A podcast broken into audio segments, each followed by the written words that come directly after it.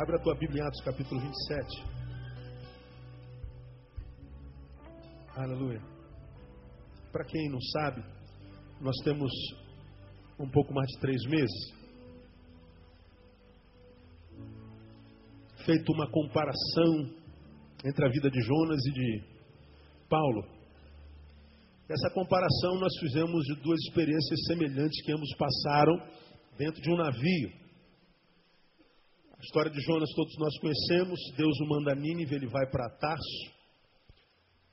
Entra no barco e porque ele estava em fuga de Deus, aquele mar, o Mediterrâneo é tomado por uma tempestade feroz.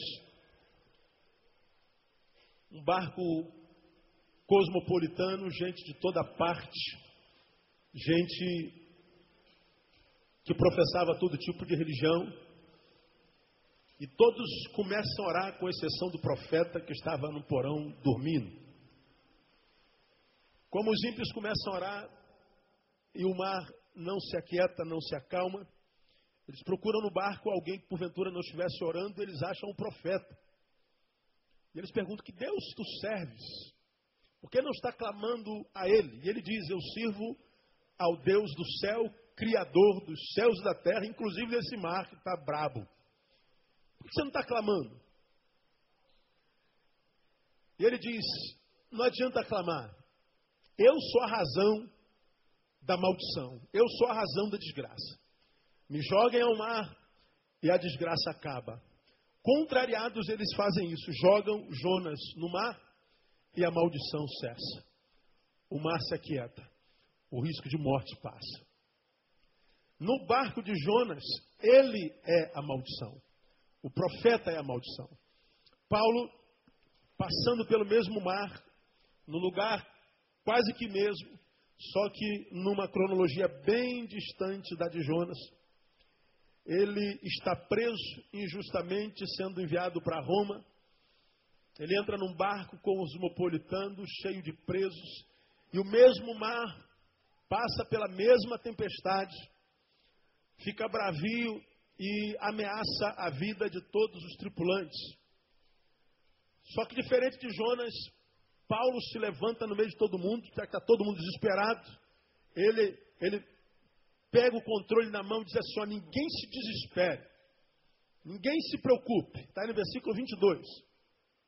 21. Havendo eles estado muito tempo sem comer, Paulo pondo-se em pé no meio deles, disse: Senhores, devias ter me ouvido e não ter partido para Creta, para evitar esta avaria e perda. Agora vos exorto a que tenhais bom ânimo, pois não se perderá vida alguma entre vós, mas somente o navio, porque esta noite me apareceu um anjo do Deus que eu sou, a quem sirvo, dizendo: Não temas, Paulo, importa que compareças perante César, e eis que teu Deus te deu todos os que navegam contigo. Diferente de Jonas, Paulo fica em pé e fala assim: Fiquem tranquilos, ninguém vai morrer.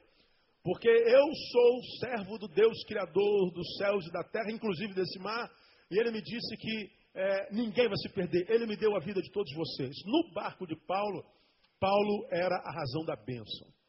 Aí, nesses meses todos, nessas quartas-feiras todas, nós temos tentado conversar por que, que um é razão de maldição, o outro é razão da bênção. Por que, que ambos sendo profetas, ambos sendo missionários, ambos servindo o mesmo Deus, ambos sendo comissionados, são completamente opostos na conduta e no lugar onde estão. Aí nós tecemos essa, essa diferença entre Paulo e Jonas, porque acontece exatamente hoje. Há crentes que são bênçãos onde passam, onde pisa, no lugar onde Deus o planta, aquele lugar é abençoado, aquele lugar é florido, aquele lugar se torna um lugar gostoso de se estar, aquele lugar é visitado pela presença e pela prosperidade do Senhor. Mas há outros crentes que servem o mesmo Deus, às vezes no mesmo lugar, na mesma igreja, estão debaixo do mesmo ministério, mas diferente do primeiro, aonde quer que estejam, são maldição. Onde quer que eles pisem, aquele lugar vira pedra, aquele lugar seca, aquele lugar perde a graça, perde as flores, perde o encanto. E aí nós fizemos nesses meses todos, porque que uns crentes são assim e outros crentes são como Paulo. e a gente não tem como, como recapitular. E eu só vou dar uma palhinha. Porque dois homens que criam no mesmo Deus agem de forma tão diferente. Entre outras coisas, nós falamos o seguinte: Jonas tinha uma teologia política que o afastava do mundo. Né? Ele foi enviado para salvar os que ele odiava. E na cabeça dele, ele preferia estar no inferno do que estar no céu com quem ele não gostava. Porque os assírios foram os que escravizaram Israel. Os assírios eram os maiores algozes do povo de Jonas. E Jonas está dizendo: Eu quero que essa gente morra e não que seja salva. Ele está dizendo: Eu prefiro morrer do que ver essa gente viva pela eternidade. Então a teologia dele era, era política, era a teologia do tomar lá da cá. Ora, se eles feriram feriram com ferro, com ferro eles têm que ser feridos. Jonas não conhecia a graça. Jonas desenvolvia a teologia da causa e efeito. Paulo não. Paulo tinha uma teologia da graça, da compaixão, que fazia ver o mundo como a sua própria casa, fazia ver o mundo como igreja, como lugar onde Deus quer manifestar a sua graça, independente de como o ser humano está, seja ou tenha feito. Paulo estava num barco que tinha mais de 200 prisioneiros, gente condenava, condenada à morte. Mas ele diz assim: mesmo essa gente que tem um passado que os condena, na graça de Deus eles podem ter um futuro de liberdade, um futuro de vida plena. Paulo era um homem que tinha teologia do amor, tinha teologia da graça. Ele amava por amar e não julgava os outros por nada. Jonas é aquele tipo de crente que acha que o povo de Deus é só o dele. Aliás, isso acontece muito hoje, né? Cada dia aparece uma igreja nova dizendo que ela é a igreja de Deus e quem é igual a mim é de Deus, quem é diferente de mim, de Deus não é. E a gente vive essa teologia do apartheid na igreja evangélica do Brasil. Tem igreja para todos os tipos, todos os gostos. Ninguém fala, mas nós somos divididos. Somos uma igreja dividida que, a despeito de ser grande, não consegue frutificar no país onde ela está plantada. Porque um povo dividido não pode prevalecer. Porque a gente acha que Deus só age onde nós estamos a gente acha que de Deus só é quem se veste igual a mim, quem adora igual a mim, quem canta igual a mim, e quem é diferente de mim não é de Deus. A gente julga, a gente fala mal. E a gente vê crente falando mal da igreja do outro o tempo inteiro. São Jonas, por isso as vidas estão amarradas. Se não é igual a mim, é diferente de mim. Se é diferente de mim, é inimigo. Então vai ser maldito por onde passa. Paulo não, Paulo é aquele tipo de crente que acha que povo de Deus é todo aquele que ele puder alcançar. É gente, então pode ser de Deus ele está com o coração cheio de graça. Então você vê que a maldição e a bênção não tem a ver só com Deus, não, tem a ver com postura. Nós falamos sobre isso durante quatro meses, irmãos. Eu quero, eu quero caminhar para o final hoje, tentar terminar isso aqui. Mas, tomando por exemplo agora só a vida de Paulo. Paulo nos ensina, dentro do navio, como ser bênção na geografia do caos. Paulo estava no meio de uma tempestade, nós já lemos Atos 27 todo. O barco era espancado pelas ondas, espancado. E o barco foi se desfazendo. Caos total, desespero. Pessoas estavam ameaçando a se jogar do barco. E Paulo diz assim: Olha, ninguém saia daqui, pelo amor de Deus. Se sair daqui, morre. Não garanto a vida de ninguém. Se ficar, eu garanto, mesmo no meio desse caos, vocês vão sobreviver. O navio vai quebrar todo, vai acabar, mas vocês vão sobreviver. Paulo, no meio do desespero, todos desesperados, o seu mundo, no momento, era o navio, e o mundo de Paulo estava caótico. E Paulo nos ensina como nos comportar num mundo caótico. Agora eu pergunto a você, irmãos: suponhamos que o Brasil seja um barco que o Rio de Janeiro seja um barco. Nosso barco está sendo sulapado pelas ondas da vida, sim ou não? Você não tem a sensação de que a gente vai afundar, que a gente não vai suportar. Cada dia que você acorda, você não tem mais a sensação de que a gente está perdendo o controle de tudo. Às vezes a gente não tem a sensação que o caos tomou conta, que não tem mais jeito, não há mais o que se possa fazer. E muitas vezes não é só o Rio de Janeiro, é a nossa vida pessoal. Quantas vezes o caos, a tempestade toma conta do nosso mar e a gente perde o controle, a gente tem a sensação de que o nosso barco está à deriva, que a nossa vida está à deriva. Vem Paulo e nos ensina como ser bênção no mundo caótico. Quais as marcas, quais as marcas dos crentes que pretendem dar gosto às viagens mais desgostosas da vida. Porque a viagem dele saiu de um destino ruim para um destino pior ainda, e o caminho se tornou ainda pior do que o destino e, a saída de onde ele foi. Era caos de todos os lados. Mas ele me ensina e nos ensina a nós, amados, como é que a gente consegue sobrepujar o caos. Até porque quando a gente começa a ler a Bíblia, Gênesis capítulo 1, versículo 1, o primeiro versículo da Bíblia diz o quê? No princípio criou Deus os céus e a terra. Aí ele continua dizendo: a terra era sem forma e vazia. E o Espírito de Deus fazia o quê? Pairava sobre as águas. A palavra águas ali é a mesma palavra que pode ser traduzida por caos. O Espírito de Deus pairava sobre o caos. Quando a Bíblia diz que a terra era sem forma, deformada, vazia, diz que a terra estava caótica. Mas diz também que o caos era o lugar onde o espírito surfava. O caos é a especialidade do Espírito Santo de Deus. O caos, desde sempre, é o lugar onde o Espírito ministra a sua graça, o seu ministério. Então, quando a gente caminha e vive e existe nesse tempo caótico, deixa eu dizer para você no nome de Jesus, filho, não se desespere. Porque o Espírito do Deus que você serve, que habita dentro de você, é especialista em transformar caos em lugar de ordem e de conforto no nome de Jesus. Diga, irmão que está ao seu lado, não se desespere, meu irmão.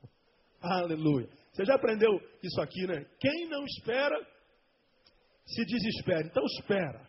Deus vai fazer a obra no nome de Jesus. Como é que, quais são as marcas desses crentes que pretendem dar gosto às viagens mais gostosas da vida? Quais são as marcas? E essas marcas a gente encontra em Paulo. Quer ver? Primeira marca, bom senso. Diga, bom senso. Aí você fala assim, poxa, quando o pastor fala que a gente vai encontrar algumas marcas nos crentes, geralmente a gente fica esperando as marcas espirituais, fogo do Espírito Santo, batismo do Espírito Santo, autoridade, poder, conhecimento da palavra. Não, eu vou mostrar para vocês algumas marcas que são humanas. Que se não existirem em nós, não adianta o Espírito. Porque o Espírito trabalha em nós, através de nós e por nós. De modo que se o Espírito que há em mim não tem em mim um ser humano que carrega as marcas que jungidas a do próprio Espírito Santo me transforme numa arma de vitória, o Espírito Santo muitas vezes não pode fazer nada, porque a Bíblia diz que o meu espírito testifica com o Espírito de Deus que nós somos o quê? Quem sabe? Filhos de Deus. Então ele está dizendo que a, a relação de filho se dá do Espírito de Deus com o meu espírito. Então é uma união. Aí muitas vezes a gente encontra um monte de crente cheio do Espírito Santo. Fala a língua, a gente imagina que ele está cheio do Espírito Santo, né? Esse é um equívoco grave que nós já falamos sobre isso aqui. E fulano fala língua, mas também tem uma língua maior do que o corpo, fala mal de todo mundo. Ele fala a língua do Espírito Santo, fala a língua dos anjos, dos serafins, dos querubins. Mas o cabo é tão ruim que ele não sabe falar a língua do filho. Ele não sabe falar a língua da esposa. Ele não sabe falar a língua do marido. O cara é um pilantra. Mas nós crentes achamos que está cheio do Espírito Santo e só fala a língua estranha. É só enrolar um pouquinho a língua, ele está cheio do Espírito. Então, esse cara na igreja, ele fala a língua que a gente gosta de ouvir. Quando ele fala, a gente até dá uma arrepiadazinha, porque ele fala uma língua bonita dessa, ninguém entende. Mas o cara é mau pagador, o cara é mau caráter, o cara tem uma família arrebentada, o cara é um safado, mas fala a língua, a gente diz assim, está cheio do Espírito Santo. Aí esse texto começa a nos ensinar que o Espírito de Deus trabalha com o meu espírito. E se for só o Espírito de Deus, mas se essa caixa aqui, chamada corpo, dentro do qual o Espírito Santo trabalha, não for uma casa preparada para o Espírito Santo trabalhar, nós extinguimos o Espírito Santo, como diz Paulo a Tessalonicenses, e o Espírito não consegue frutificar em nós. Então, para que você tenha um 2008 abençoado, deixa eu falar uma coisa para você. Não adianta só estar dentro da igreja buscando poder e fogo, porque você pode ver uma vida desgraçada com poder e com poder e com fogo. Não adianta estar só num monte buscando autoridade e poder, porque você vai ganhar perna fina subindo um monte, vai pegar poder e fogo, mas quando descer do monte continua sendo miserável. Não adianta viver de jejuns em jejuns, se a gente não trabalha caráter, como eu tenho falado, se a gente não trabalha algumas qualidades que o Espírito Santo precisa para transformar em arma de vitória na nossa vida. A primeira arma que eu vejo o Espírito Santo na vida de Paulo é bom senso. Paulo é cheio de bom senso, diferente da maioria dos crentes que eu conheço na vida. Paulo, ele é cheio do Espírito Santo. A gente conhece a história de Paulo. Eu sou um apaixonado por Paulo, eu já disse aqui duzentas vezes. Se eu não fosse cristão, eu seria Paulão. Porque Paulo é tremendo. Estude a vida de Paulo e você vai ver.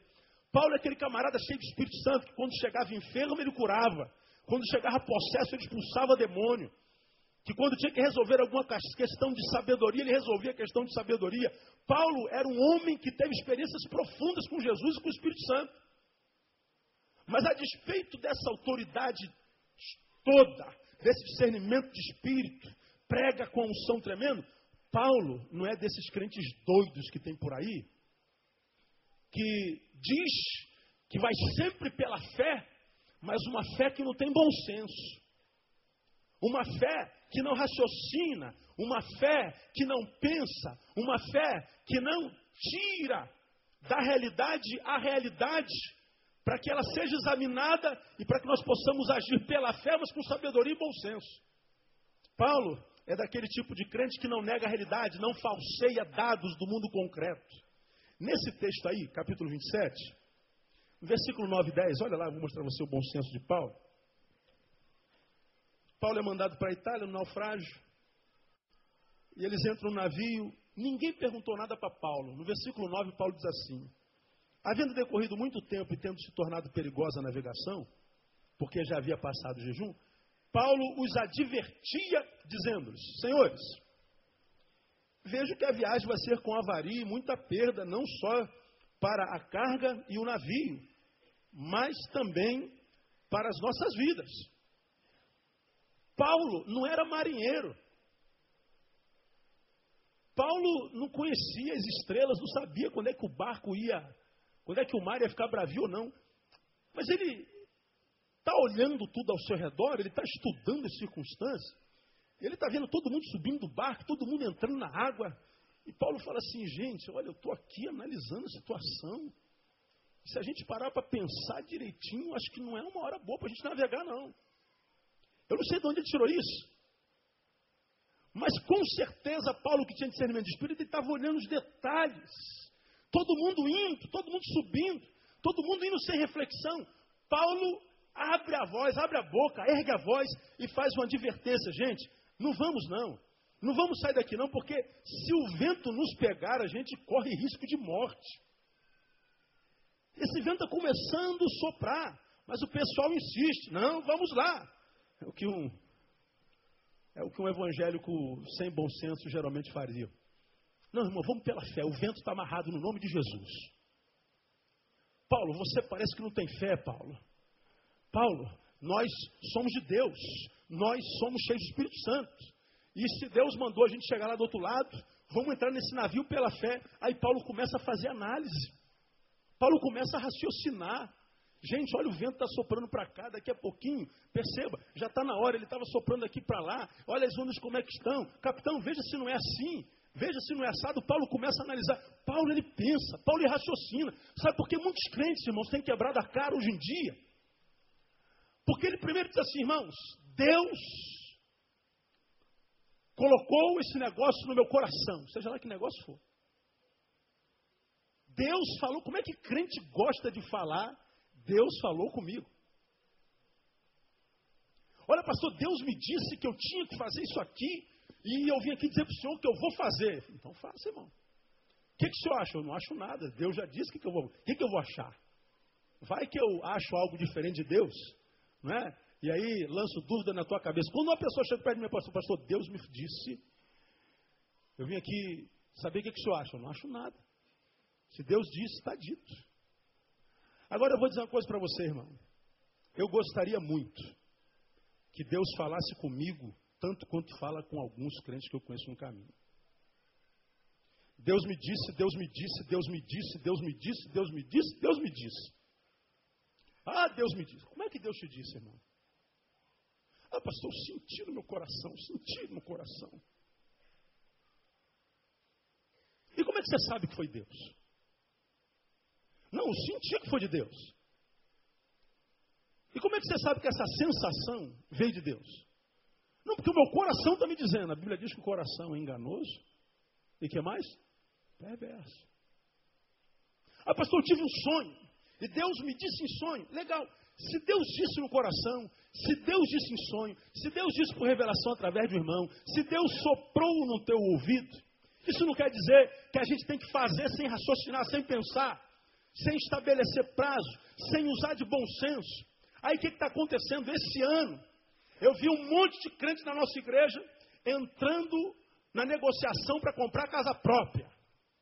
Deus me disse que era agora. Entrou, fez dívida que não pôde pagar, está endividado e perdeu a casa. Eu vi crente perdendo o carro, que deu entrada porque deu disse para comprar, não pôde pagar, perdeu o carro e está endividado. Eu já vi gente casando, porque Deus disse que era aquela varoa, que era aquele varão. Pastor, eu estava naquele culto de consagração, e aquela irmã do coque, aquela profeta, disse que esse varão era o varão com o qual tinha que me casar. Então eu larguei meu noivo, que eu estava noivo há três anos, e casei com ele. Acontece isso ou não acontece? Aí o casamento está desgraçado. Por quê? Porque casou pela fé. Mas cadê o bom senso? Pô, peraí, pô. Eu não conheço esse homem.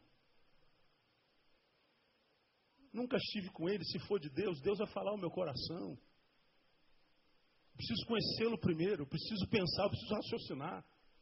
Eu preciso usar de bom senso. O fato de Deus falar comigo não retira de mim o direito meu de falar com Deus e questionar o que ele mesmo me falou. Igreja, prenda isso no nome de Jesus. Deus falou contigo, fala com ele. Pede uma testificação ao Senhor. Não se mova se você não tiver toda certeza e certeza plena, crendo que teu coração enganoso. Muitas vezes o que nós dizemos, Deus falou comigo, quem falou conosco foi o nosso coração, foi a nossa vontade, foi o nosso desejo. Eu tenho visto muita gente quebrando a cara, quebrando a cara. Tem certeza se aquele barco fosse só de crente, Paulo ia ouvir logo: esse homem não tem fé, deve ser da igreja tradicional. Porque se fosse pentecostal, ele ia no, na autoridade, no nome de Jesus, a gente vai no nome de Jesus. E aí a gente vê os maus testemunhos, irmão, acontecendo, crente devendo, crente com o nome sujo em tudo que é lista que tem. Onde é que tem uma lista, tem o nome dele lá.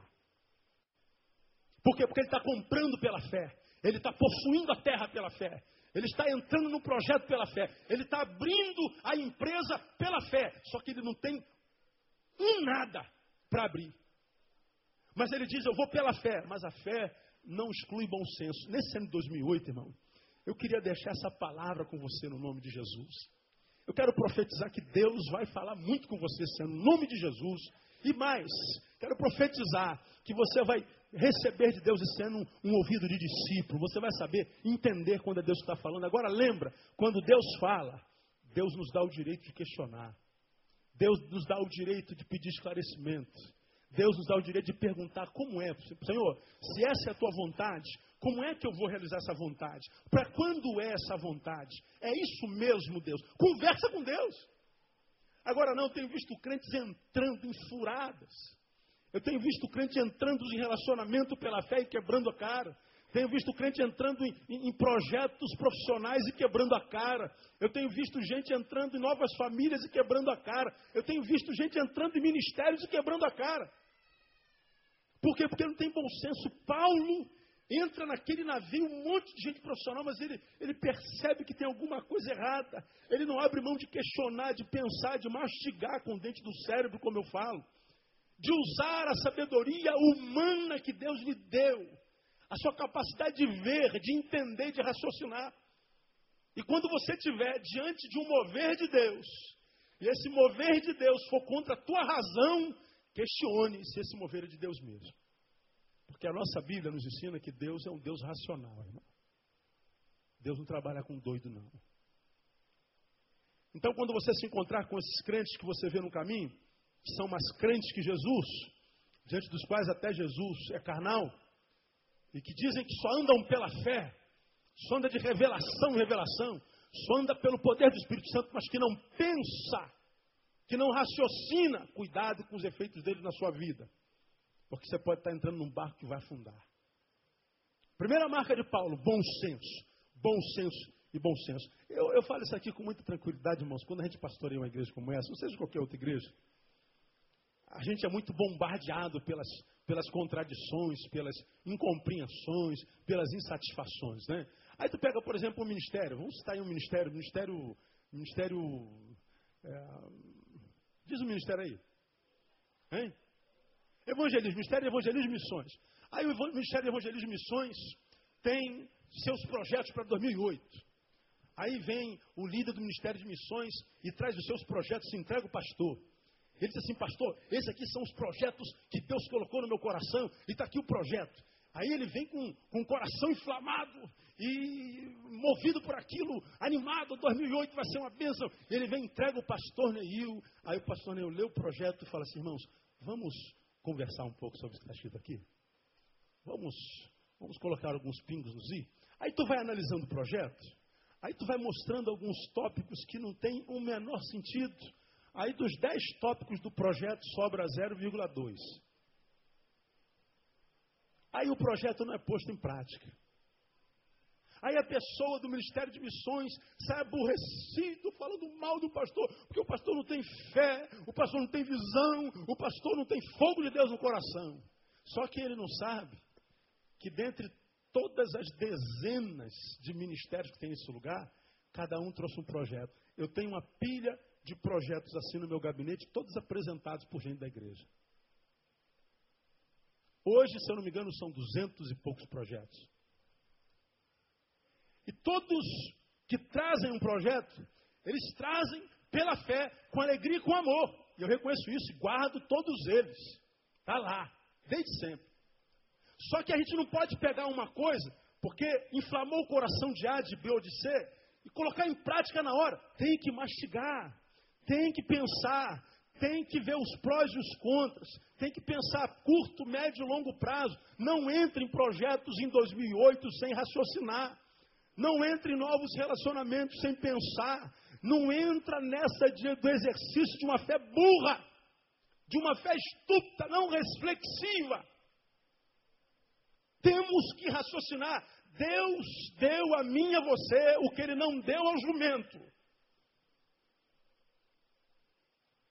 Deus deu a mim e a você o que ele não deu ao siri, ao caranguejo. De modo que o siri e o caranguejo não usam, porque não tem. Agora, nós temos e não usamos por quê? Porque a gente acha que fé e bom senso são coisas antagônicas. E aí a gente vê essa geração de crentes quebrados, frustrados com a vida, frustrados na vida profissional, frustrados no relacionamento com o marido, com a esposa, com o namorado, com o noivo, frustrados no ministério dentro da própria igreja, frustrados. E a frustração o transforma num procurador, num procurador de culpados. E não acha nunca, porque todos são culpados. E não acha nunca, porque na verdade o culpado é ele mesmo. Você já aprendeu aqui, não já? Não é o que fazem conosco, é o que nós fazemos com o que fizeram conosco. Nós somos os nossos piores algozes. Deixa eu pedir uma coisa a Deus para a tua vida, Senhor, libera fé sobre o meu povo, no nome de Jesus. Que Deus possa te dar uma fé quadruplicada em 2008, mas uma fé que não destitua, não abra mão do bom senso. Uma fé que pensa, uma fé que raciocina. Paulo tinha uma outra qualidade interessantíssima, eu vou chamar de positividade. A mente positiva dele impressiona, aliás, como também a, me impressiona a mente negativa de muitos crentes. Né? De um lado, ele tem bom senso, ele é realista, ele, ele, ele é tremendo nisso. Mas do outro lado, ele tem uma positividade construtiva, mas tão grande que é capaz de reverter catástrofe. Primeiro ele diz assim, ó, não, não vamos agora não, gente, vamos dar um tempo. Mas o que, que acontece lá no versículo 11? Mas o centurião dava mais crédito ao piloto e ao dono do navio do que as coisas que Paulo dizia. Bom senso não interessa a todos. Bom, entraram no barco e o barco começou a arrebentar, começou a quebrar, o barco começou a, a, a, a espatifar. Aí diz, no capítulo, no versículo 21 em diante, nós já lemos, vou ler de novo. Havendo eles estado muito tempo sem comer, Paulo, pondo-se em pé no meio deles, disse: Senhores, devias ter me ouvido e não ter partido de Creta, para evitar esta avaria e perda. Só que ele não para aí. Porque se fosse a maioria dos crentes que nós conhecemos, a gente ia ficar na teologia do eu te disse. Eu te disse, eu te disse, eu te disse, eu te disse. Bem feito, eu te disse. Não quiseram me ouvir, eu te disse. Porque quando a gente pronuncia uma palavra e acontece, parece que a gente tem prazer pelo fato de ter acontecido, mesmo que tenha gerado mal no outro. Bem feito. Agora você que se dane, agora você vai quebrar a tua cara, seu malcriado. Eu falei para você não fazer. Se você tivesse me ouvido, irmão, quem está sentindo dor, tudo que ele não precisa é de um acusador. Não resolve dizer eu te disse. Paulo diz: Olha, vocês deveriam ter me ouvido, mas ele não para aí. Olha que coisa interessante, irmão. Ele não para aí. Ele diz lá no versículo 22: E agora vos exorto, aqui tenhais o que? Leiam vocês. Tenham o quê? Bom ânimo, pois não se perderá vida alguma entre vós, mas somente o navio. Olha a positividade do cara. Eu falei para vocês não saírem de lá. Mas vocês saíram. Mas olha, não está tudo perdido, gente. Não vamos perder o ânimo, não. Vamos acreditar. O anjo de Deus apareceu para mim essa noite, disse que ninguém vai se perder. Eu acho que a gente não devia ter saído, mas já que saímos, já que não tem jeito, o que não está remediado, o remediado está. A gente não pode desanimar. Né? A corda já quebrou, o barco já está afundando mesmo. Então, já que a gente está na iminência de morrer, vamos morrer lutando. Quem sabe a gente luta e não morre. Então vamos botar todo mundo para cima. Olha, vocês estão sem comer há muito tempo. O barco está sacudindo há tanto tempo, diz o texto, tanto tempo sacudindo, que vocês estão lutando para equalizar o barco, jogando coisas fora, jogando peso para ver se se equilibra o barco, e vocês estão esquecendo de comer, vocês estão se entregando. E se a gente tiver com fome, a gente não consegue fazer nada, vamos comer. Não desanimem, não. Paulo põe para cima. Paulo dá a palavra de graça, Paulo renova a esperança, porque a tendência humana, diante do imprevisto, é se quedar desanimado ao desespero, e nós sabemos que todos nós somos tendentes ao mal. Mas Paulo não, Paulo, Paulo é positivista. Deixa eu falar uma coisa para você, irmão. Esse ano, como qualquer ano, nós vamos passar por momentos bons e momentos ruins. Esse ano você vai viver os melhores dias da sua vida. Mas você pode vir a viver os piores dias da sua vida também. Esse ano você vai ter um período de muita paz na tua casa, mas é possível que você possa ter um período de muita turbulência. Esse ano você está desempregado, você de repente vai achar o melhor emprego da tua vida, mas é possível que você tenha empregado e perca o teu. Porque vitórias e derrotas nos habitam. Você pode estar agora como um touro forte, mas é possível que esses anos você fique doente. Você está magrinho, pode ser que esse ano você engorde. Você está gordo, esse ano você vai emagrecer.